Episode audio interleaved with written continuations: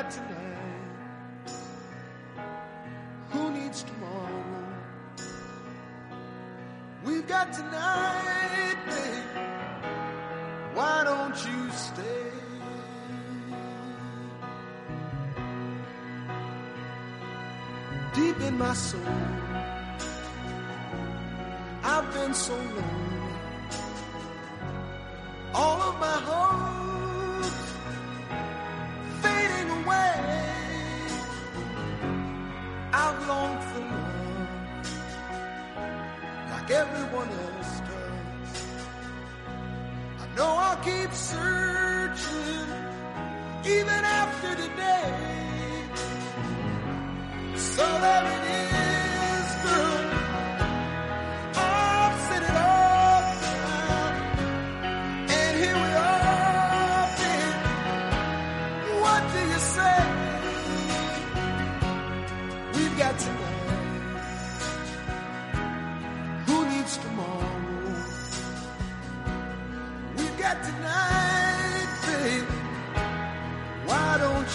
ter.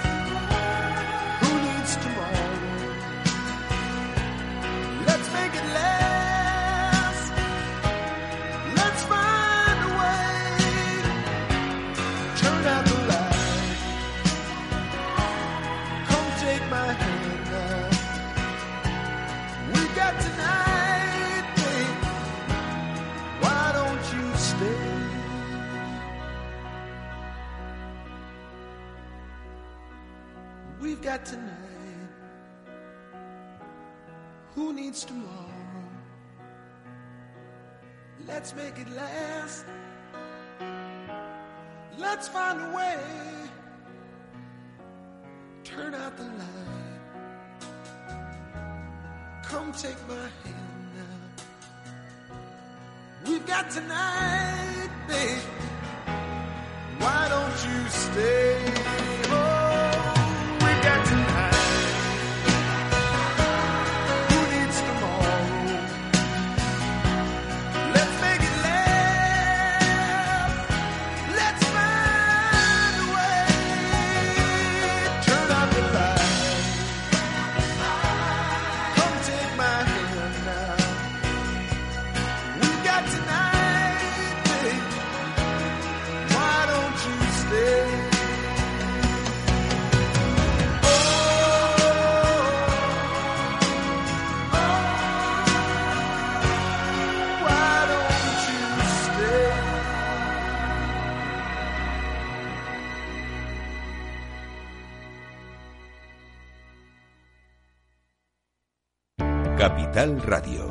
genuina radio económica. FinanBest, gestor automatizado líder en rentabilidad en 2019, 2020 y 2021 de acuerdo con expansión All Fans. Planes de pensiones y carteras de fondos de inversión indexados y activos. Rentabilidades pasadas no garantizan rentabilidades futuras. FinanBest, líder digital en inversión. ¿Quieres saber cómo van a tributar dividendos, acciones, bonos, fondos, seguros y planes de pensiones? Este sábado con el periódico Expansión Guía Fiscal del Ahorro. Conozca cómo van a tributar los distintos productos de inversión. Diseñe su propia estrategia para rentabilizar sus ahorros y pagar menos a Hacienda, con ejemplos prácticos. Este sábado acuda a su kiosco a por la Guía Fiscal del Ahorro gratis con el periódico Expansión.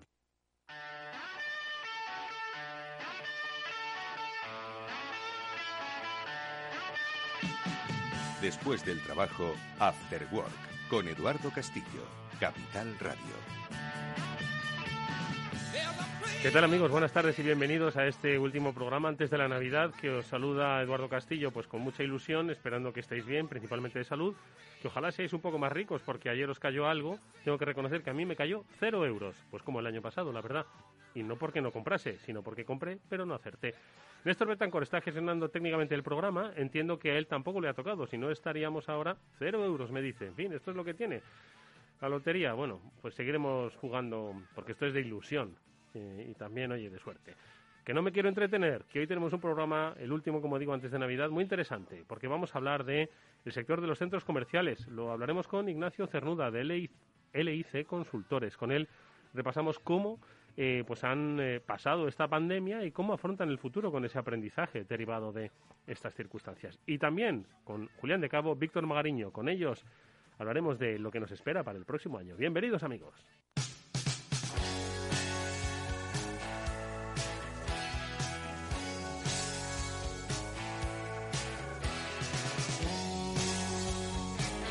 Que destacar además que pasó recientemente, el Black Friday, algunos estudios apuntaban que ya íbamos recuperando los niveles de gasto y los niveles de consumo previos a la pandemia. Este año 2021 parecía que esos datos se acercaban un poco más a los de 2019, no tanto a los de 2020, ese año nefasto pues para toda la humanidad. Y además una cosa, también se reflejaba que el gasto, o por lo menos que la afluencia en tienda física, era una de las intenciones que crecía frente a la compra online, que obviamente no se ha ido, pero que se estaba volviendo a reequilibrar.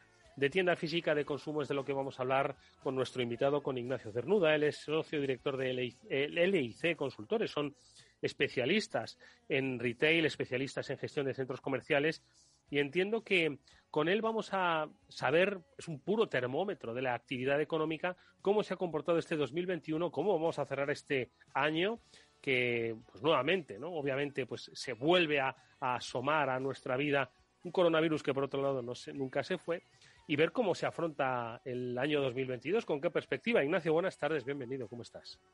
Hola Eduardo, buenas tardes, encantado de estar contigo aquí otra vez. Oye, yo, yo creo, Ignacio, la última vez que hablamos, yo no sé si fue en, en, prepandemia o no, hablamos durante la pandemia. No, yo creo que fue eh, después del confinamiento, ¿no? Exactamente, exactamente. Nosotros, eh, informativamente, hemos conocido a LIC Consultores antes de la pandemia, hablar del mundo de los centros comerciales, de cómo, de alguna forma, em, eh, en, esta, en esta virtualización de la vida, bueno, pues cuál era el futuro que iban a ocupar, un futuro obviamente con mucho futuro. Hablamos, Ignacio, durante el confinamiento, porque supuso el cierre total de, de los centros, y no solo el cierre total, sino la propia cancelación de muchas actividades económicas que tenían lugar dentro de los centros comerciales, ¿no? Y hoy, pues, hablamos, eh, me gusta, ¿no?, que hagamos esta especie de trilogía, que ¿cómo la definiríamos este momento que vivimos, Ignacio? Hombre, el relanzamiento, ¿no? ¿Eh? Eh, o la resurrección, no sé cómo llamarlo, ¿no?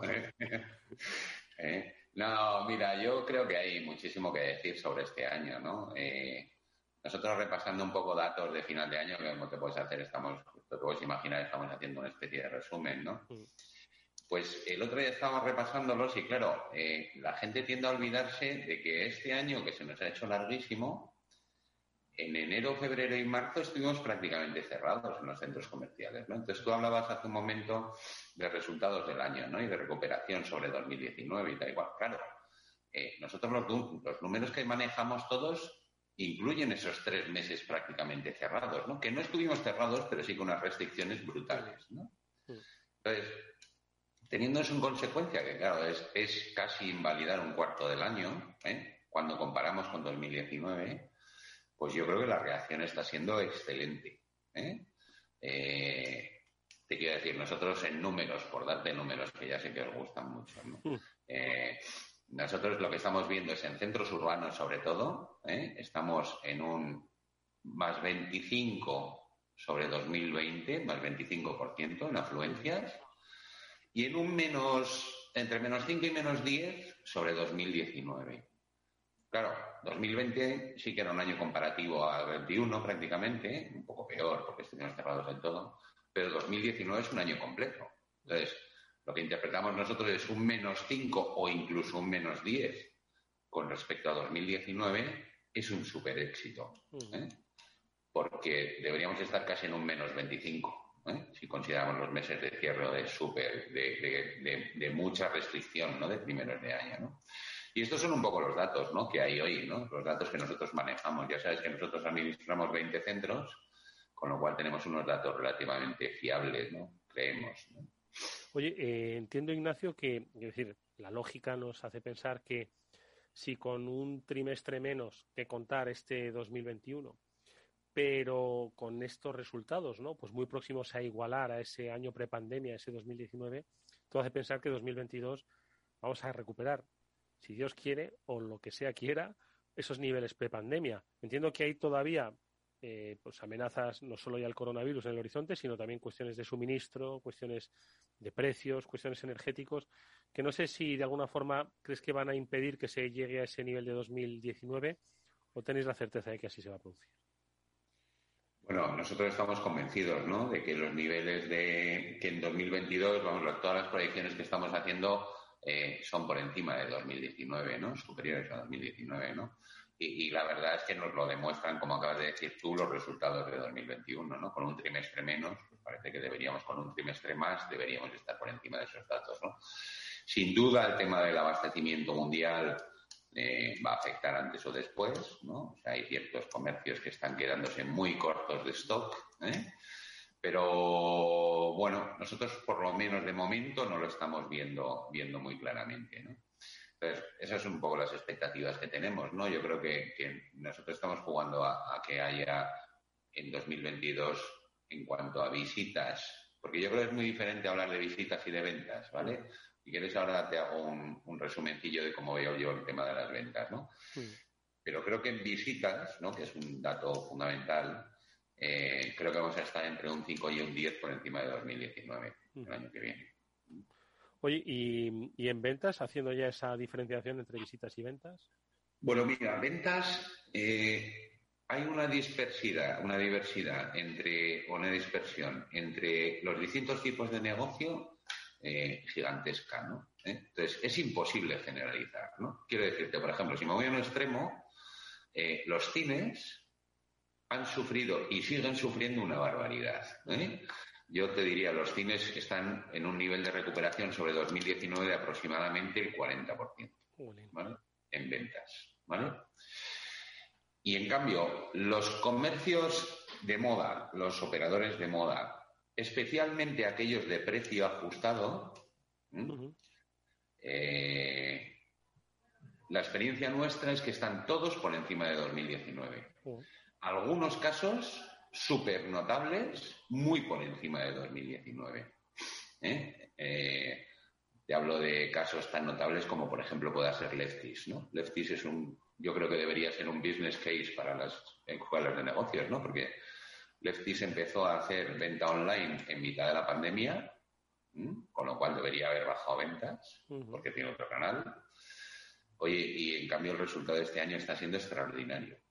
Extraordinario, ¿no? En todas las tiendas. Nosotros tenemos como cinco o seis tiendas con Leftis, en todas las tiendas está siendo extraordinario, ¿no? El otro sector que ha recuperado de una manera brutal también es la restauración, curiosamente. ¿eh? Se ve que teníamos muchísimas ganas de salir a tomar algo, ¿no? Porque porque la verdad es que ha recuperado con unos índices muy, muy, muy buenos. ¿no? Entonces, eh, bueno, esto es un poco la perspectiva o cómo está hoy el, negocio. ¿no? La, la, alimentación está recuperando los mismos niveles de 2019, los servicios en general también, pero especialmente los comercios de precio ¿eh? ajustado de precio, cuyo argumento de venta es el precio, y la restauración han tenido una recuperación extraordinaria, extraordinaria, bajo mi punto de vista. Eh, oye, Ignacio, y hablando de las visitas o de los visitantes, ¿no? Porque al final, si hablamos, eh, pensamos en centros comerciales, ¿no? Eh, pues la experiencia de visita, ¿no? Luego puede derivar en compra, ¿no? Obviamente, pero como bien has hecho, has, has explicado, hay que diferenciar entre el visitante y luego la venta, ¿no? Que se produce. Entonces, tras todo lo vivido, eh, ¿qué se ha aprendido de cara al visitante? Porque al final insistimos que el centro comercial es un centro de ocio pues experiencial ¿no? para ese visitante que acabe comprando o no. Eh, quizás acaba bueno, pues, consumiendo en restauración. ¿no? Entonces, ¿qué han aprendido? ¿Qué, ¿Qué cambios se han producido? ¿Qué es lo que vamos a ver de diferenciador en 2022? Un poco derivado de estos tiempos que nos han cambiado a todos, claro. Hombre, yo creo que es muy difícil hablar de qué vamos a ver en 2022, ¿no? Yo respecto de 2021 sí te diría, para mí ha habido un cambio muy, muy, muy relevante, que es que el ratio de conversión, lo que llamamos ratio de conversión, es decir, las ventas que se producen por visitante, mm. ha crecido muchísimo. ¿eh? Eh, por eso es un poco por lo que te decía que hay que eh, hablar por un lado de visitantes y por otro de ventas. ¿no? Nosotros manejamos mucho los visitantes como herramienta de gestión, porque es un poco lo que nos debe llevar. Parece lógico que más visitantes, más ventas. En este año se ha producido un efecto en que la gente, no es que haya dejado, pero ha reducido mucho el ir a los centros comerciales a pasear o a pasar un rato. Entonces, la gente está yendo específicamente a comprar, de, una, manera muy mayoritaria, muy mayoritaria. Por eso las ventas se han recuperado más rápido que las afluencias. ¿Qué va a pasar en 2022? Pues como siempre, yo creo que esto va a tender a quedarse.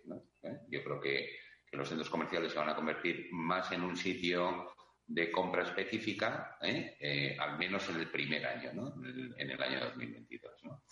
Y al menos mientras no recuperen las actividades de ocio su nivel normal. Es decir, hasta que los cines no hayan recuperado su posición, que tienen un trabajo muy difícil, porque por un lado tienen las, y si no es, si no es una cosa, efectivamente es el mercado ahora de, las plataformas bajo demanda, ¿no? Es decir, que ha cambiado su mercado. Justo, justo, y la carencia de películas y todo esto, entonces hace que sea muy difícil, ¿no? Los cines arrastran mucha gente, arrastran, arrastran visitas muy largas, ¿no? En los centros comerciales, entonces mientras que esto no arranque, pues, pues es muy difícil que, que la gente vaya a pasar mucho tiempo en el centro comercial, con lo cual yo creo que va a seguir un poco la tendencia de, de venir a comprar venir ahí. Ignacio, ¿y cuál es la perspectiva? Vosotros eh, decías que actualmente gestionáis más de una veintena de centros comerciales. Em, ¿Qué tendencia hay en cuanto a eh, nueva construcción de nuevos centros, en cuanto al desarrollo de nuevos centros que puedan dar un poco de, vamos, más negocio todavía? Bueno, vamos a ver, mira, yo creo que la construcción de nuevos centros es un, es un sector, una parte del sector de retail eh, que hoy día tiene muchas dificultades porque hay muy poca financiación. En general, la promoción de un centro comercial siempre se hace con una financiación externa y en este momento la banca internacional tiene mucho, mucho problema para financiar eh, promociones. ¿no? Sin embargo, yo creo que está habiendo mucho, mucha reposición de centros. ¿no? Eh, tanto aquellos centros propiedad de grandes propietarios, ¿no? te podría decir, por ejemplo, Merlin ¿eh? Eh, o Unibail Rodamco, ¿no? que están decidiendo dedicar inversiones muy importantes ¿no? a reformar sus centros. Merlin acaba de, de, reformar Larios en Málaga, ha hecho una reforma estupenda, ¿no? y, el Saler en Valencia lo mismo, ¿no? Con inversiones muy importantes, ¿no? Como aquellos centros muy deprimidos en los que están entrando players eh, muy oportunistas, ¿no? Que entran en un nivel de precio muy bajo y que decían hacer una inversión adicional para relanzar el centro comercial, ¿no? Entonces yo creo que el año que viene vamos a ver sobre todo operaciones de este, estilo, de este estilo, ¿no? Si veis un poco lo que ha habido este año en ventas, pues han sido más o menos operaciones casi todas de este estilo. No ha habido grandes transacciones de grandes centros. ¿no? Eh, y yo creo que el año 2022 va a pasar un poco lo mismo. Oye, de estos dos eh, eh, aspectos que mencionabas, estas grandes reformas, ¿hacia dónde se dirigen? ¿Qué es lo que están, en qué se están, no sé si modernizando, están cambiando los centros comerciales? Y la otra, Bueno, ¿cómo están los precios de los locales, eh, de los centros comerciales? El, estamos al final, no sé si, si va un poco correlativo al precio del, del local comercial a pie de calle, entiendo que, que no, obviamente, pero que también se ve sujeto ¿no? a tensiones de precio de subida. Eh, las dos cosas, ¿hacia dónde se dirigen las, de, las reformas, Ignacio? Mira, eh, o sea, yo creo que esta reforma de centros comerciales básicamente lo que están haciendo es actualizar los centros obsoletos, ¿no? Eh, yo creo que en la última conversación que tuvimos tú y yo estuvimos hablando un poco del mercado americano, ¿no? El mercado americano en un momento determinado cayó un 25%, que cerraron un 25% de los centros porque se quedaron todos obsoletos. Entonces yo creo que en, España y en Europa en general, pero en España especialmente, se está, a- se está se está cometiendo esto muy bien, porque los centros que estaban un poco anticuados se están reformando y teniendo una imagen mucho más actualizada, ¿no? Por un lado, ¿no? Los precios de los locales, me dices tú. Mira, yo creo que ahí se ha hecho una labor extraordinaria, ¿eh? de verdad, entre, entre arrendadores y arrendatarios, ¿vale? Porque yo creo que las dos partes han sabido, con alguna excepción como siempre, han sabido entender perfectamente que el tema de la pandemia era un tema temporal. ¿eh? Entonces a un tema temporal se le ha puesto una solución temporal, que era lo que en un momento determinado estaba en riesgo, ¿no? Decir, oye, a un tema temporal, pues me voy a aprovechar y voy a plantear una solución definitiva, ¿no? De, de reducción de rentas drástica, de como lo quieras llamar, ¿no? Entonces yo realmente, de verdad, en esto sí que sí que estoy súper agradecido a los operadores de que lo hayan entendido, ¿vale? ¿Eh? Eh, eh, porque, porque desde la parte del arrendador, ¿eh? Eh, yo creo que es imposible no tener en cuenta la pandemia que hemos pasado o que estamos pasando. Y desde la parte del arrendatario, pues igual, ¿no? También tiene que entender que esto es un tema temporal, lo hemos hecho temporal en la mayoría de los casos, oye, y, y ahí estamos con las rentas en los mismos niveles de antes, ¿no? Porque lo que hemos hecho es bonificar un periodo, ¿eh? Sin más, ¿vale? Ten en cuenta una cosa, yo te quería hablar de, de los operadores, ¿no? Porque, porque es muy curioso que en esto de año y medio, como lo queramos contar, ¿no? En España lo que ha ocurrido es que ha habido un montón de operadores nuevos que han entrado en el mercado ¿eh? y que antes no estaban y que han aprovechado, o lo que tú quieras, justamente este periodo para desarrollarse, ¿vale? Eh, pues te puede decir desde gente o grupos en alimentación que estaban un poco más latentes y se han desarrollado a tope, como Family Cash, un grupo valenciano que hoy en día es un grupo muy potente de alimentación, o gente como Pepco, ¿eh? que es una multinacional polaca, Wow o Milby, compañías nacionales, ¿no? Eh, Popeyes, ¿eh? AliExpress, yo qué sé, Fitness Park en el negocio, fíjate, Fitness Park en el negocio de los gimnasios. Imagínate, ¿no? Bueno, pues todos estos no estaban, o estaban súper latentes, ¿no? Y de repente, este, este periodo, oye, lo han aprovechado para desarrollarse a tope, ¿no? Entonces, bueno, digo, oye, pues, pues joder, bienvenida sea la euforia, ¿no? Y, y el optimismo, ¿no? Porque, porque es, es precisamente lo que necesitamos en este sector y en alguno más. ¿eh? Pero, ¿eh? Yo creo que es una radiografía muy interesante la que has, la que has hecho, Ignacio, sobre lo vivido, sobre lo que se podría vivir y un poco hacia dónde se dirigen pues estas nuevas formas de consumo, estas nuevas formas de cohabitación ¿no? con, con el consumo, especialmente en el centro comercial, que me atrevo a decir que para un sociólogo y para un psicólogo, vamos, es una fuente de investigación académica excelente sobre cómo están cambiando los hábitos de consumo, comportamiento de los ciudadanos, marcado, obviamente, ¿no? por los siempre componentes externos eh, que en este caso, bueno, pues tienen nombre propio, ¿no? Pero yo creo que es una muy buena radiografía y sobre todo es una muy buena perspectiva en la que esperan los centros comerciales, que como digo, nos dan una buena medida de cómo se está comportando el consumo. Os deseamos toda la suerte del mundo para este mm, 2022, que sean muchos parabienes, que se cumplan esas eh, previsiones y que no nos pase nada más de lo que ya nos pasa que pueda un poco ralentizar eso. Ignacio Cernuda es socio director del ICE Consultores. Gracias, eh, como siempre, Ignacio, ha sido un placer verte. En la cuarta, a ver qué me cuentas. Ojalá que sean Bueno, igual de buenas venga, noticias. Fenomenal, cuando tú quieras. Gracias. Hasta pronto, adiós, adiós. Hasta luego, Eduardo.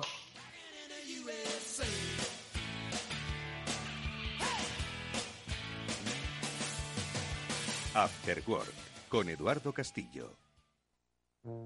hablar con esa persona, tomar un café con los del trabajo, recibir un mensaje de buenas noches, descubrir ese grupo indie a tus amigos, cenar en familia, enviar tus mejores deseos, postear tus vacaciones, saber que los tuyos están ahí. Conectar es mucho más que datos y gigas. Es la emoción que sientes al compartir momentos con los que más quieres. Lo mejor de conectar es cómo nos hace sentir. Felices fiestas. Telefónica. ¿Qué es ir más allá? Con Arval podrás llegar donde te propongas de la forma más sostenible y asegurar un mundo mejor contribuyendo a la seguridad en carretera, al futuro de las ciudades y a la calidad de vida. Ser responsable sin tener miedo al liderar el cambio. Arval, la transición energética arranca aquí. Más información en arval.es.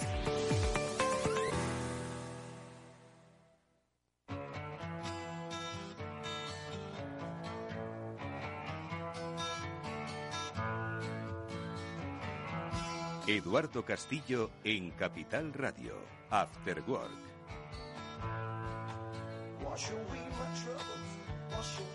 Bueno, pues ya apenas como quien dice quedan un par de programas para que podamos, no sé si hacer balance de lo vivido en este año 2021 con quien más me gusta hacer balance, no de lo vivido, sino de lo que está por vivir. Ellos son Julián de Cabo y Víctor Magariño. No son gurúes con bola de cristal, pero sí que son personas leídas con mucho interés y mucha experiencia que les hace distinguir el trigo de la paja, eh, que es lo más necesario que hoy tienen, eh, hoy día diría nuestra sociedad, que es distinguir aquello que mm, es eh, importante e interesante del ruido que nos rodea. Víctor Magariño, ¿qué tal? Buenas tardes, ¿cómo estás? Hola Eduardo, Julián y audiencia, encantado de estar aquí un jueves más. Dispuesto a hacer, por supuesto, ruido, ruido pero melódico, del que nos haga pensar un poco a todos. Julián de Cabo, buenas tardes, ¿cómo estás? Pues buenas tardes, Eduardo y Víctor. Bien, aquí en la gloria bendita, después de haber conseguido por fin volver a poner en marcha el servidor de archivos de casa, que me ha tenido unos días loco. Madre mía. Estaba pensando que estaréis ahora con mucho polvorón y mucho y mucha mucha comida que no tiene digitalización posible. Menos mal que esas cosas todavía las conservamos, ¿verdad?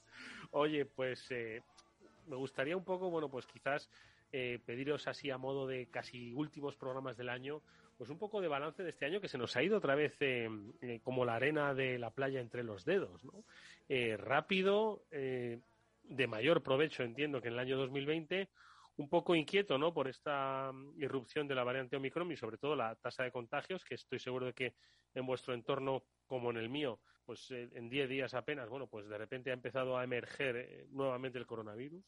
No sé, ¿con qué os quedáis del año? Eh, Víctor, ¿con qué te quedas tú de este 2021? Pues Eduardo, yo creo que ha sido un año también como el pasado, un año raro, un año extraño, ¿no? Uh, un poco con emociones mixtas. Sí que es verdad que sigue volando, volando el tiempo, ¿no? De, repente, pues ya ma mañana Nochebuena, ¿no? O sea, estamos ya eh, otra vez, eh, ha pasado todo rápido, ¿no? Eh, bueno, hay, eh, por supuesto, reflexiones en lo personal, en lo profesional y luego también en, en, en lo tecnológico, ¿no? Eh, dependiendo de por dónde queramos tirar, pues podemos quedarnos con, con unas cosas o con otras, ¿no? Yo creo que para mí ha sido un año de cambio, claramente, eh, personalmente. Eh, bueno, he, he, transicionado a, a The Power MBA, donde, donde ahora pues estoy, eh, que, bueno, de alguna manera creciendo también profesionalmente. Un cambio muy grande en una startup eh, novedosa, con, con, con, unos ritmos de ejecución muy fuerte. Yo creo que soy, si no soy el mayor, creo que soy el segundo mayor de toda la compañía. Madre mía, eso lo envejece a uno, ¿eh? Eso envejece es un reto, es un reto, definitivamente un reto personal y profesional. Uh, ya, pues, como, como ya nos hemos definido muchas veces como maduritos digitales, pues, eh, bueno, convivir con gente de otra generación, con, con otros, eh, eh, no sé, con otras vivencias, con otros, quizá intereses. Es, es, es, interesante, es, es, para mí es muy enriquecedor, ¿no? Y, y bueno, también conociendo muchísima gente, muy interesante cuando uno piensa que ya no puede ampliar su red de contactos, pues de repente empiezan a aparecer gente muy, muy interesante en lo profesional. Profesionales, yo me movía sobre todo en, con, con, uh, con IT, ¿no? En profesionales con CIOs y demás. Y ahora pues estoy incorporando un montón de gente de, de recursos humanos, de... Ahora con CEOs. Antes con CIOs y ahora con CEOs. bueno, alguno de esos también tenemos, sí. Tenemos, eh, bueno, eso ya un día, un día lo contaremos aquí, Eduardo, para, para el año que viene. pero estamos intentando Fíjate, llegar a gente muy top en Silicon Eso Valley. sí. que, que dices, dices, cambia la perspectiva, ahora pues estoy con gente más joven, dice, de hecho soy el segundo más viejo de la compañía. En realidad vosotros sois profesores, seguís siendo profesores, Julián y tú, y siempre estáis con gente más joven, ¿no? No dais clase a gente más mayor. Pero sin embargo la perspectiva cambia de dar clase a eh, compartir eh, eh, trabajo, ¿no? No sé. Julián, ¿qué, ¿cuál es un poco esa reflexión tuya personal? Ahora me vais a decir también reflexiones digitales, ojo, ¿eh? Eh, ¿La tuya? Pues mira, la mía, Eduardo, probablemente, no, probablemente no, sin duda lo más llamativo de- en mi año en lo personal es vivir mi segunda salida a bolsa, que es una, una sensación peculiar, ¿no? Y incorporarme al, al Advisory Board de Singular, donde estoy disfrutando como hacía muchísimo tiempo que no disfrutaba, por la variedad y por la calidad de la gente que hay en ese board, ¿no? Un poco con el síndrome del impostor, que es algo que yo creo que nos acecha a todos de vez en cuando, aquello de ¿y qué hago yo aquí, madre mía, rodeado de todas esas máquinas, que el día que se den cuenta me van a echar de una patada en el culo, pero como de momento no parece que se hayan dado cuenta, estoy pasando ratos verdaderamente estupendos, ¿no? Es un, es un board muy, muy curioso, con gente procedente de, de muchas afiliaciones distintas. Para que te hagas una idea, está allí Alfonso Alcántara, que es un, un profesional de los recursos humanos y de la orientación personal absolutamente fuera de lo común. Está José Manuel Calderón, Calde, que es el- fue base de la selección española de básquet durante muchos años y ahora tiene- trabaja en la NBA y vive en Nueva York. Natural de Viano de la Serena, hay que recordar, Badajoz, para quien no Natural, natural. Hay, es curioso porque hay, hay mezcla, hay mayoría de extremeños y andaluces en ese board que yo no sé si es bueno o malo, pero atípico en cualquier caso. Muy bueno. Está Nerea bueno. Torre, que es una, es una alta ejecutiva de Siemens con un perfil súper interesante. Es un grupo de gente muy, muy cada uno de su padre y de su madre, pero muy, muy apasionado, o sea, muy divertido estar allí. Y bueno, es una, es una compañía donde la carrera ha sido meteórica completamente y donde hay tal cantidad de oportunidades al frente que, que realmente te faltan manos para tocar y te faltan ojos para mirar y te faltan oídos para escuchar. Cada vez que damos un paso se abren tres oportunidades más y es una sensación deliciosamente inquietante, por decirlo de alguna forma. Fijaos, escuchándos a ambos, a Víctor con eh, MS de Power MBA, ahora Julián con Singular, eh, las propias características del ecosistema laboral que, lo, conforman estas empresas, los estilos de trabajo, la diversidad. Guau, me da la sensación de que hay muchas empresas todavía en España pues que, que est- están ancladas en un modelo de gestión y de, y de interpretación un poco viejuno ya, ¿no? Es decir, que esto es otra liga, es otro lenguaje de comunicación, de hacer empresa, de avanzar, eh, que, que es, vamos, es, el modelo de futuro de empresa y de relaciones sociales, de relaciones personales en las empresas, de crecimiento profesional, no sé, ¿qué os parece? Sí, yo creo que, mm, eh, no sé qué dirá Julián, pero yo creo que esto, mm, la manera de trabajar hoy en día, las, las herramientas, las formas, los tiempos, las velocidades, no tiene absolutamente nada que ver con, eh, ya, ya no solamente cuando empezamos eh, nosotros, ¿no? Allá por los años 90, sino, sino con lo de hace apenas eh, 10 años, 15 Sí, años, sí, 20 la años. primera ¿no? década del siglo XXI. Yo ahora cuento, hablo de mis tiempos en Universal Pictures, que, que fue de 2002 a 2006, que no hace tanto en realidad, ¿no? Y claro, entonces había VHS y DVDs, ¿no? Entonces es como, la, la gente ya lo toma como, joder, este es el abuelo cebolleta, ¿no? Que nos habla de, de DVDs, ¿no? Y, y- y, claro, para mí fue un periodo tan intenso donde aprendí tantísimo, donde realmente me, me formé como ejecutivo y... y- No fue una revolución tecnológica para ti, es decir, es que vosotros habéis vivido muchas revoluciones tecnológicas. Es que los de hoy solo han vivido una, pero vosotros habéis vivido tres o cuatro, ojo, ¿eh? O sea, disrupciones tecnológicas que han cambiado el mercado. Eso tiene un valor brutal, aunque seas el más viejo, pero tiene un valor eso brutal. Perdón. Cuando te- yo entré, cuando yo entré a Universal Pictures eh, a principios, en enero de 2002, el mercado de vídeo doméstico crecía 25%. Y cuando salí de la compañía cuatro años y medio después, bajaba 25%. O sea, fíjate, si eso no es velocidad. Entonces, al final volvemos al, al tema de, de la adaptabilidad. O sea, es que si no te adaptas, es que estás muerto, literalmente muerto, ¿no? Y yo creo que en eso tanto, tanto Julián como yo tenemos la fortuna de, de estar cerca de gente joven, que, que yo pues, ayer estaba dando clase en la Carlos III. Este programa es de radio, por ejemplo. no sé. eh, también contigo que, que, que, nos traes un montón de, de, de aprendizajes cada, cada jueves, ¿no? pero que, que realmente te, te ayudan a, a, mantenerte un poco en la, en la pomada, ¿no? Porque es que como te quedes quieto, como te, es que estás muerto, literalmente muerto profesionalmente, ¿sabes? Y, y, yo he llegado a la conclusión ya a mis años de que a mí me va la marcha. y cuando no tengo marcha, pues estoy como que me falta algo, ¿sabes? O sea, cuando no tengo, pues eso, que, que ir a Varsovia o a Estocolmo, o tengo siete cenas o 27 reuniones y tengo una alignment call con un ejecutivo top de una gran pues es que me falta algo, ¿no? Estoy ahí como, ups, ¿qué pasa hoy? Julián, ¿cómo y... lo ves?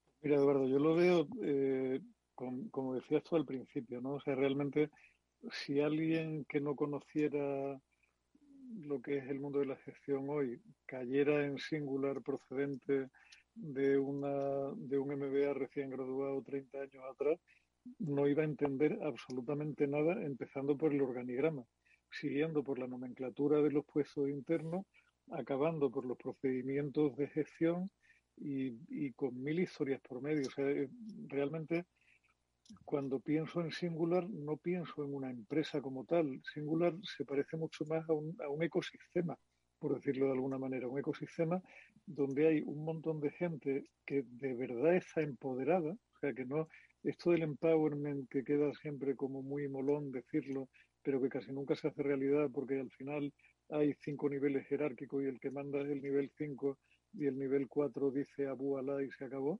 en Singular las cosas no son así. O sea, hay, hay, un nivel de autorresponsabilidad brutal, hay una carrera profesional perfectamente definida para la gente que quiera complicarse la vida, hay posibilidad de crecer en todas las direcciones posibles, hay puertas abiertas para que el que tenga una idea que pueda convertirse en negocio lo proponga y lo ponga encima de la mesa y se le apoye y se le apoye no solo con horas hombres, sino incluso también con inversión, porque hay una parte de la organización que tiene como foco el, el hacer aparecer negocios nuevos. Sea, es, realmente otro concepto completamente diferente de la vida, Eduardo. O sea, es la obra de un emprendedor que ha, ha creado una compañía a su imagen y semejanza, siendo él un tío muy raro, muy raro, muy raro, porque José Luis Vallejo es un tío muy raro, muy raro, y raro eh, la acepción de escaso. Ojalá en España hubiera 500 tíos como él, porque verdaderamente, o sea, es una cabeza privilegiada y yo, bueno, espero, espero que no me escuche porque algún día me tendrá que explicar qué cuerno hago yo aquí, que lo que hago es aprender cada vez que estoy en un comité y, y, encima no pago por ello, que es maravilloso, ¿no? O sea, me llaman, voy para allá, me lo paso como los mismos indios, aprendo un montón de cosas, enriquezco completamente mi acervo personal y vital, estoy rodeado de gente a la que pagaría por escuchar y no me lo cobran, macho, es, es sorprendente, ¿no? Con sí, lo cual, pues, mira, a, hay, a, hay, otros mundos. Anoche tuve una sensación parecida, ¿no? Estuve con el, eh, una conversación muy interesante con el gran Hugo Arevalo, que es uno de los founders nuestros, ¿no? Eh, si todo va bien, a lo mejor va por su cuarto unicornio, ¿no? Y es un tío, bueno, aparte de ser eh, absolutamente espectacular su conversación, pues me decía, bueno, ¿y qué tal? ¿Qué tal, Víctor? ¿Cómo, ¿Cómo te apañas y tal? Yo le dije, pues una, una cosa parecida a lo que está diciendo Julián, ¿no?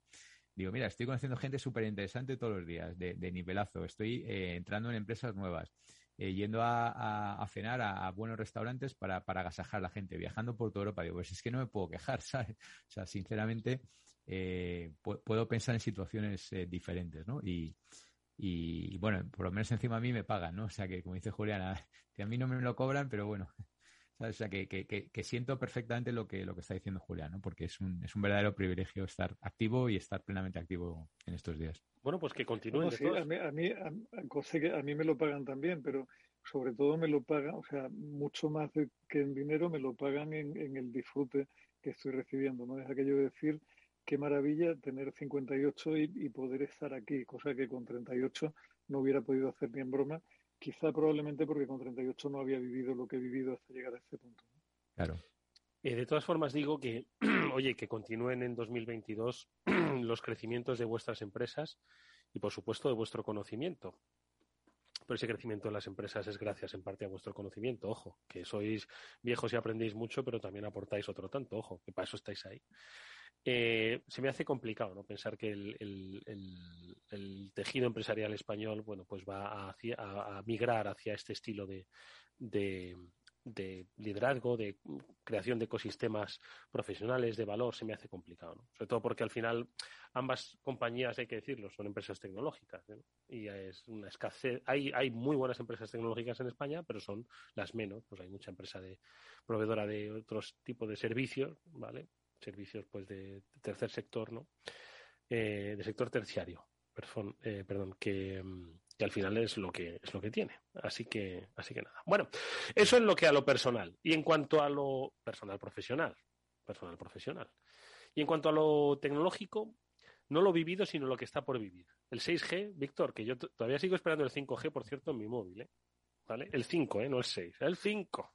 El 5. Bueno, el, el, el 6G empie- empieza ya a sonar a la gente. Ayer lo comentaba en clase y ya había alguno que no se sorprendía cuando hablaba del 6G, lo cual ya es un punto, ¿no? Un paso. Eh, y dimos el recorrido del 1G, 2G, 3G, viendo la- las mega apps y tal. Pero a mí me gustaría, si, si no te importa, Eduardo, abrir la- el tema tecnológico con eh, una de estas predicciones que hacemos un poco en plan wild, ¿no? En plan salvaje hace tiempo y que luego se cumplen, ¿no? Entonces siempre, siempre conviene. Acuérdate que yo tengo un poco Es verdad, No tu sé. balance de aciertos y, y errores. Exacto. Sí. Entonces, no sé si te acuerdas, hace un par de años empezamos a, men- mencionamos un día aquí el famoso, la famosa tasa Google, cuando todavía no era muy, muy utilizada y tal y cual. Y bueno, igual no se acordará y tal, habría que tirar de meroteca, ¿no? Pero bueno, dijimos, mira, esto va a quedar en nada y tal, o sea, esto no, no tiene sentido porque ya lo han intentado, porque o hay un, o hay un, una coordinación europea y tal. Bueno, pues es que ha pasado exactamente eso. Eh, el gobierno ha recaudado alrededor de 200 millones de, euros y entonces ha decidido que ya no es buena idea. Entonces ahora van a derogar la, la tasa Google, ¿no? O sea, un- esto es un 75% menos esto. Y, y claro, no solamente es el nuestro solo, ¿no? Sino que ha habido varios gobiernos en Europa que al final han tenido que hacer básicamente lo que pedían los, los americanos, ¿no? Que era, oye, si, si a mí no me importa, o sea, si yo, si yo voy a pagar, ¿no? Mi, mi fair share of tax, ¿no? Mi, mi, mi, mi parte, eh, digamos, eh, proporcional de, impuestos. Pero, joder, poneros de acuerdo entre vosotros, por- porque lo que no puedo hacer es adaptar mi, mi- mis finanzas, mi filosofía a, a- a 37 países en, Europa, ¿no?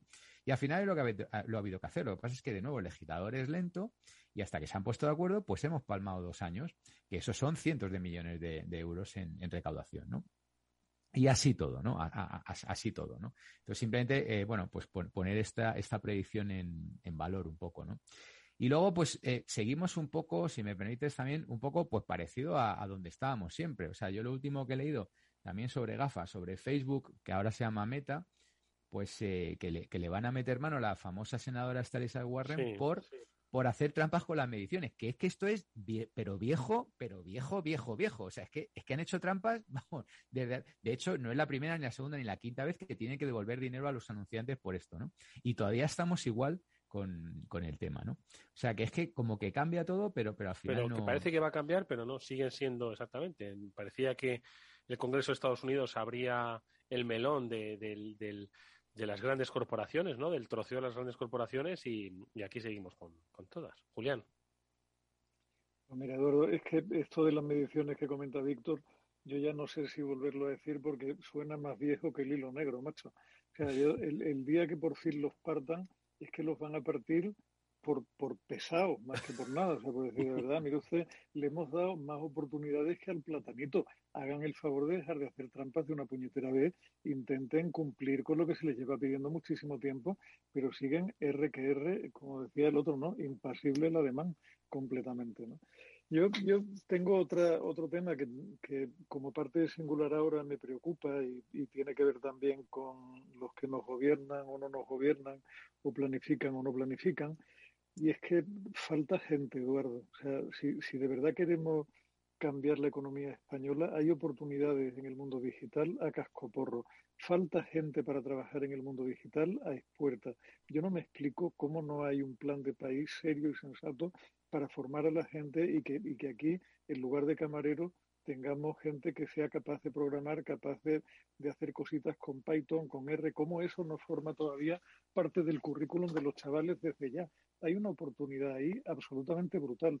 Hoy día cualquier, o sea, hoy, hoy día cualquier tipo que se ponga en el currículum que es un especialista en backend o en frontend, y no te digo ya si te habla de que es un full stack developer, ese tío cobra lo que quiera cuando le dé la gana y con capacidad de saltar de una empresa a otra como, le, como se le ponga en la punta de la nariz, porque falta gente a expuertas completamente y no hacemos nada. O sea, pero el que falte, el que falte gente a expuertas no es que sea un perjuicio para empresas que no consiguen o sea, ubicar trabajadores que les hacen falta para hoy. Es que como país perdemos muchísimas oportunidades mañana porque hay muy buenas ideas de cosas que se podrían hacer, pero falta la gente capaz de tirar el código que soporte el funcionamiento de esas ideas. Y mientras, es así, mientras eso siga siendo así, estaremos en déficit. Y cada vez que viene alguien y te cuenta es que vamos a crear 10.000 puestos de trabajo para programadores, no son verdad, porque no hay 10.000 programadores más. Lo que está pasando en el sector es que se mueven de un sitio hacia otro y siempre falta la misma cantidad de... Bueno, no, siempre no. se están robando el talento unos a otros, Se roban, Cuando no vienen a robarlo de fuera. De unos a otros Exactamente, y, y, no podemos crecer y es una, es una verdadera lástima. Yo no entiendo, con tantas vueltas como se le ha dado en ese país a los planes de formación y a tal, ¿por qué no dejan de pelearse de una puñetera vez por la religión, por la educación de la ciudadanía y por la madre que nos parió y se ponen de acuerdo en las cosas que son trascendentes de cara a futuro y que además no tienen ideología? Joder, o sea, Python o R no tienen ideología, son cosas que, que, nos hacen falta a todos. Necesitamos desesperadamente gente que sepa manejar eso. ¿Cómo no lo formamos desde el colegio? ¿Cómo no ponemos las bases de que haya una siguiente generación de personas que sean capaces de manejar código con tranquilidad? No lo puedo entender. Se te, no, se te nota el sesgo, Julián. que estás no, no, no, no, Víctor, no, se me nota el sesgo, no, no porque, o sea, afortunadamente en Singular no, no, en Singular tenemos una rotación muy por debajo del que el mercado general, afortunadamente, porque es una compañía que hace las cosas distintas, pero te lo digo como país, es decir, es que es increíble el déficit que hay y, seguramente en tu casa lo estáis viviendo también. No, estoy, estoy, completamente, completamente de acuerdo, ¿vale? Completamente de acuerdo, lo hemos comentado aquí, o sea, ahora mismo los, los módulos en, en informática y, y asimilados es que no les dejan terminar directamente, o sea, no les dejan terminar porque ya antes de, de terminar ya tienen trabajo garantizado y sueldos inflacionarios. La semana pasada en Polonia tenía una conversación sobre esto y me decían lo que ganaba un desarrollador en Polonia y digo, joder, madre mía, ¿sabes? Eh, o sea, realmente eh, sueldos desmadrados, ¿no? Pero bueno, aquí seguimos con nuestros sindicatos, con nuestras cosas, con nuestros temas de las lenguas cooficiales y tal, y seguimos ahí, pues eso, dejando que pase el tiempo y, y, no metiéndole mano efectivamente a esto que es un que es un problema claro expertos en cloud arquitectos de cloud ¿sabes? Gente que pilote de, Azure, de, Amazon Web Services. Mira, hoy leí una noticia que Oracle va a ampliar, que es, eh, ahora mismo era como el cuarto o el quinto player en cloud. Bueno, pues parece ser que se van a poner, pero, pero a, hacer data centers en Europa, pero a lo bestia, ¿sabes? O sea, que es que claramente el cloud, con crecimiento de doble dígito en los treinta y picos y tal, es un negocio multimillonario. Y no hay arquitectos de cloud, ¿sabes? Que eso casi casi si me apuras, bueno, hay que saber un poquito de programación, pero tampoco hay que ser un programador de los de código duro, ¿no? Simplemente con saber un poco de la plataforma, de las instancias, las bases de datos, la escalabilidad y la resiliencia y el, almacenamiento por objetos. O sea, quiero decir, es como muy intuitivo, es casi casi como Windows, ¿sabes? Se, se, podría hacer. Vamos, yo creo que me pongo, incluso hasta sería capaz de hacer algo así de andar por casa, ¿no? Sin, sin saber programar, que no hace falta, ¿sabes? Eh, no sé, yo creo que están ahí, pero quizás la, gente no, no, no, conoce las oportunidades, ¿no? Eh, yo, yo, intento, intento a la gente abrirle los ojos en clase y tal, ¿no? Eh, lo que decía Eduardo ahora con el 6G y tal, no sé qué, pues que si ahora, si te pones ahora a, a, investigar un poco el 6G y tal, es que tienes curro los próximos 10 años, pero muy bien pagado, ¿sabes? y, y, son temas que a lo mejor tienen que ver con programación o no, ¿vale? Son temas con conectividad, con el Internet de las cosas, con, con el Edge Computing también, o sea, eh, es que está todo por hacer, todo por hacer, ¿sabes? A mí lo que me da un poco de, miedo, bueno, de miedo. Aquí hay dos cosas. Uno, que inicialmente no debe ser tan fácil aprender a programar. Eso es para gente lista. Yo ahora si me dicen, eh, vamos a aprender a programar, no digo ya mi edad y la capacidad de, de, absorción de conocimientos, pero quiero decir, no debe ser fácil. Y luego, el día que lo instalemos, ¿no? Como algo obligatorio al final, lo que estamos tendiendo es hacia un inevitable abaratamiento de, de, la mano de obra que será, pues antes eran especialistas en servir mesas y ahora serán especialistas en programar y al final se abaratará el, el mercado del, del, del, programador porque... Sí, si pero, los... pero Eduardo, pero eh, es lo que, lo que tú estás diciendo, no es que se abarate, es que ya hay herramientas, y lo hemos comentado también aquí, de, de no code o low code. Y estas están cre eh, creciendo exponencialmente. Es decir, no hace falta eh, ser eh, un experto programador o lo que sea. Casi, casi, casi le puedes ya hablar al programa y el programa te codifica. O sea, eh, no hace, o sea, hay que saber lo suficiente para saber cómo funciona el programa, para saber qué, qué hay que hacer y para saber realmente lo que quieres que haga el software. Eso sí, o sea, es más proceso que programación. No sé si me estoy explicando. ¿Me estoy explicando? ¿Sabes? O sea, eh, porque ya te Sí. lo programa. O sea, tú le dices, le dices a una máquina, hola, entiendo. eh, construyeme tres botones amarillos, que cuando aprietes uno haga tal, cuando aprietes el otro no sé qué y tal. Y, y- y aquello hace pa, pa, pa, pa, pa, pa, pa, y te sale el código ya hecho y, te, y los tres botones amarillos, ¿sabes? O sea, no, que sí, que sí, eh, Julián, no, no, no, no, no, no la de la cabeza, porque yo cada vez estoy leyendo más cosas del, del no code o del low code, ¿sabes? Y es lo que decía Eduardo, que cada vez va a ser más, más estándar, más barato, ¿sabes? Lo, en lo que sí, o sea, lo que sí está claro, Eduardo, es que eh, hoy día todas las empresas están todas, por definición, en un proceso de transformación digital que es imparable, con lo cual va a hacer falta muchísima gente capaz de, de hacer un diagnóstico de la situación de cada negocio y de hacer y de hacer propuestas para sacar partido a los activos que esa compañía tenga en el escenario digital que viene y que nos va a afectar a todos. Que no se trata de hacerle la página web para poner una tienda, que se trata de evaluar cómo están trabajando, cómo la informática soporta sus procesos de atrás, cómo se están aprovisionando, cómo están haciendo mil historias distintas, ¿no? Cómo están incluso gestionando su propia contabilidad y sus activos digitales y cómo están analizando la información de cliente para poder ser más eficaces y estar más cerca del cliente en sus procesos de diseño. Todo eso está cada vez más soportado en, en digitalización y falta gente que sea capaz de hacer eso para una compañía porque es escasa, ¿no? O sea, compañías que sean capaces de darte ese soporte y ese apoyo. Y eso al final no es que sea malo para los que estamos en el mundo de la provisión de servicios a terceros, es que es malo para las empresas que tampoco tienen a nadie a quien incorporar en plantilla. Como, o sea, es es una carencia que, que a mí me asombra que eso no sea materia de debate, no sea objeto de debate en el Parlamento. Yo no lo puedo, o sea, sinceramente no lo puedo entender, ¿no? No lo puedo con comprender. cosas, con las políticas de género. Pero, Oye, ¿qué, pero me, qué no, me decís del, ¿qué me decís de este que ha despedido a 900 en un minuto? Que seguro que lo habéis leído. No, no lo he visto. ¿Qué ha pasado? Sí, hombre, se ha salido hasta en la tele y todo. Pues eh, eh, la empresa, eh, si no recuerdo mal, se llama Better.com, que es una empresa de software. Pues el tío convocó a 900 empleados en una, en una call y en, el- en un minuto los despidió a todos por, por, por virtual, por Zoom. Fue tremendo. Ha, ha hecho mucho ruido. ¿no? Yo pensaba que lo habíais leído por ahí. Madre mía. no, no, no lo, no lo había leído, no lo había Yo, leído. yo lo he visto hasta en la tele, el vídeo y tal, pero ha hecho, ha hecho bastante ruido, sí. No, un poco por el contrapunto, ¿no? Que bueno, que, que hay mucho vacante, pero que también de repente te puedes ver en la calle por Zoom, ¿no? 900 Mira, lo estaba ahora mismo leyendo y dice, la empresa que despidió 900 empleados por Zoom sufre las consecuencias en apenas una semana. Renuncias de directivos, auditorías y descanso para su CEO. Pero bueno, ¿a quién se le ocurre? y, y crisis reputacional Pero bueno, gorda. pero- Better. Y se llama Better.com la empresa. Pero bueno, pero- sí, sí. Esto- Better.com. Esto, si no fuese, estamos en la, en la proximidad del, del Día de los Inocentes, pero, pero bueno, esto me parece una cosa espantosa. O sea, una empresa que ya- puede estar en crisis, pero bueno, es que hay formas y Esto formas. ya de hace, de hace unos cuantos días, sí. sí, Sí. A, a saber que se había fumado el colega, vamos, yo no, no puedo comprenderlo, ¿no? Qué locura. Dice, Bueno, y, en paralelo, lo que queda del equipo directivo de Better.com ha decidido realizar una auditoría sobre cultura empresarial y liderazgo. es como de coño.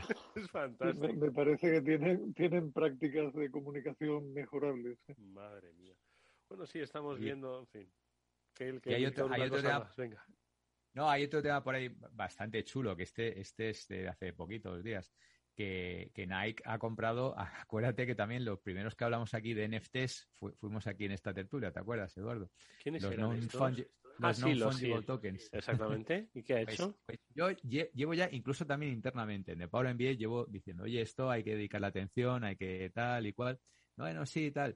Y, y ahora directamente esto, esto está siendo un boom, pero realmente espectacular. Y Nike acaba de comprar una compañía de NFTs. Nike, ¿eh? El de las zapatillas. Totalmente Entonces, claro, a, ver, a ver si ahora ya la gente se empieza a enterar de qué va esto, ¿sabes? Porque cua- Es claro, que- cuando, es que, cuando- claro, más tendrá que ver, ¿no? Nike con nuevo, esto. Claro, es todo un nuevo tipo de activo al que hay muy poca gente que le esté haciendo caso y que va a ser va a ser un boom absolutamente espectacular. ¿no? Lo está, No, lo está haciendo ya, ¿eh? lo está haciendo ya, sí. Lo está Desde haciendo. Esto, esto había que haber metido ahí pasta o lo que fuera a primeros de año. Pero escucho una No, cosa. y, son- en- y son- en- y es un componente absolutamente esencial para los metaversos, Eduardo. O sea, parte, parte de lo que tiene un metaverso cuando la cosa va en serio es que es un mundo persistente donde hay una gestión de activos que son activos que están allí y que si son NFT habrá que ver cómo diablo tú acumulas, guardas, proteges e incluso transfieres entre un metaverso y otro todos esos NFT. O sea, ahí hay campo para correr el que tú quieras y cuatro calles más. ¿no? Sí, Sí, pero el, el objetivo, vamos a ver, recordamos que los non-fungible tokens, ¿no? Eran pues cosas digitales, ¿no? Que no se pueden, no se pueden, no se pueden perder, ¿no? En una, en un incendio. es un título de propiedad y es una, es una clave de acceso a un, a un activo digital. Es un Vale, título de ese- propiedad que acredita ¿y que para es qué tuyo. quiere Nike? Porque las zapatillas se, se, se, se meten en el pie. Se meten en el pie y se pisa el suelo. El suelo real, de acero, no digital. Pues mira, la, la compañía que ha comprado eh, en, ah, en apenas eh, horas eh, consiguió vender 600 pares de sus propias zapatillas por 3.1 millones de dólares. ¿Vale? Las zapatillas de verdad, Eh, que sí, te las sí, quitas bueno, y huelen. No, por eso lo, ha comprado Nike, para, para hacer de alguna manera ligar eh, pares, digamos, exclusivos que puedan existir en lo digital y que luego puedan tener probablemente también, me imagino, ¿eh? no sé, esto lo ha comprado Es que, es que a- a- Al aquí, su- aquí se nos nota, aquí se nos nota la generación, Eduardo. Es decir, aunque tú no seas consciente, hay gente que da, un- está dispuesta a pagar lo indecible por unas zapatillas de una serie especial y, y que concreta. solo él puede tener. una- exacto, que solamente tiene, tiene acceso a un número limitado de personas. Y la manera de autenticar ese par puede ser ligado a un NFT que autentique que tú eres el único poseedor real de aquello y si no transfieres, o sea, hay, hay O sea, la es- es escasez, la manera de, exacto, Algo de tan, clásico y tan claro como la escasez. Fascinante, fascinante. Cuando uno podría tener unas Kelme Villacampa, que era su máxima aspiración, unas Converse Weapon de. Magic, en fin. Mítico player, Villacampa. Dices Kelme y Villacampa y yo creo que te entienden los de 45 para arriba, Eduardo. Pues que sepáis que en una, hace poco vi en un expositor, ¿eh? como si fuese la dama de Elche, unas Kelme Villacampa con etiqueta y todo en una de estas tiendas de sneakers, ¿no? que han proliferado mucho en, en las grandes ciudades, pues las vi en el centro de la tienda, eran una, una, una cosa espectacular, ¿eh? espectacular. Un Y qué, buen, y qué buen alero, y qué buen alero era Sin duda, sin en su duda. época. El tipo tenía, Era- tenía era un juego de muñeca brutal. En fin, amigos, Sí. que nos vamos, que a ver si nos da tiempo a mm, charlar antes de que se vaya el año y si no, pues que, que lo seguiremos haciendo a la vuelta, por supuesto, no hay ningún problema. Disfrutad mucho estas fiestas, que descanséis con los vuestros, que tengáis cuidado, porque el Omicron pues parece que nos está acompañando más de lo que queremos y nada, que con buenas reflexiones como siempre, os esperamos en este After Work. Gracias Julián de Cabo y gracias Víctor Magariño. Un placer, querido. Adiós amigos, nosotros nos despedimos deseando que mm, seáis muy felices estos días, que es de lo que se trata. Eso no nos lo puede quitar nadie, la felicidad es la que cada uno de nosotros eh, eh, determinamos cuál es la que queremos tener y otorgar. Y como digo, eso sí que es un NFT, eh, eso sí que no se puede quemar. Lo dicho, nos vemos amigos, sed muy felices. After Work con Eduardo Castillo. ¿Quieres saber cómo van a tributar dividendos, acciones, bonos, fondos, seguros y planes de pensiones? Este sábado con el periódico Expansión Guía Fiscal del Ahorro. Conozca cómo van a tributar los distintos productos de inversión. Diseñe su propia estrategia para rentabilizar sus ahorros y pagar menos a Hacienda, con ejemplos prácticos. Este sábado acuda a su kiosco a por la Guía Fiscal del Ahorro gratis con el periódico Expansión. ¿Qué es ir más allá?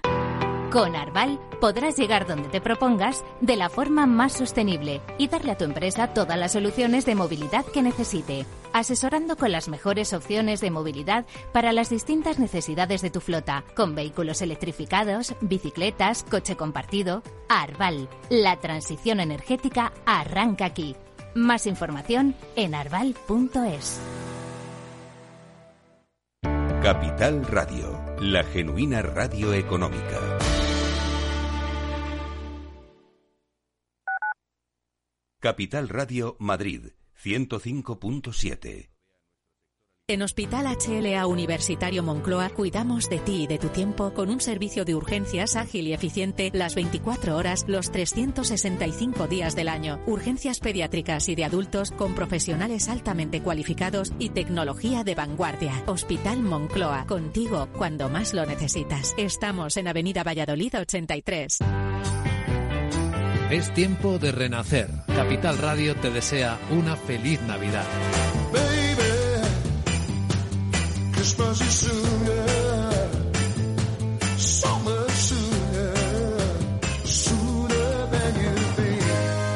Oh, yes, it is.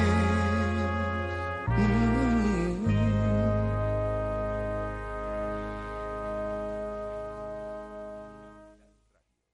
Capital Radio. Siente la economía.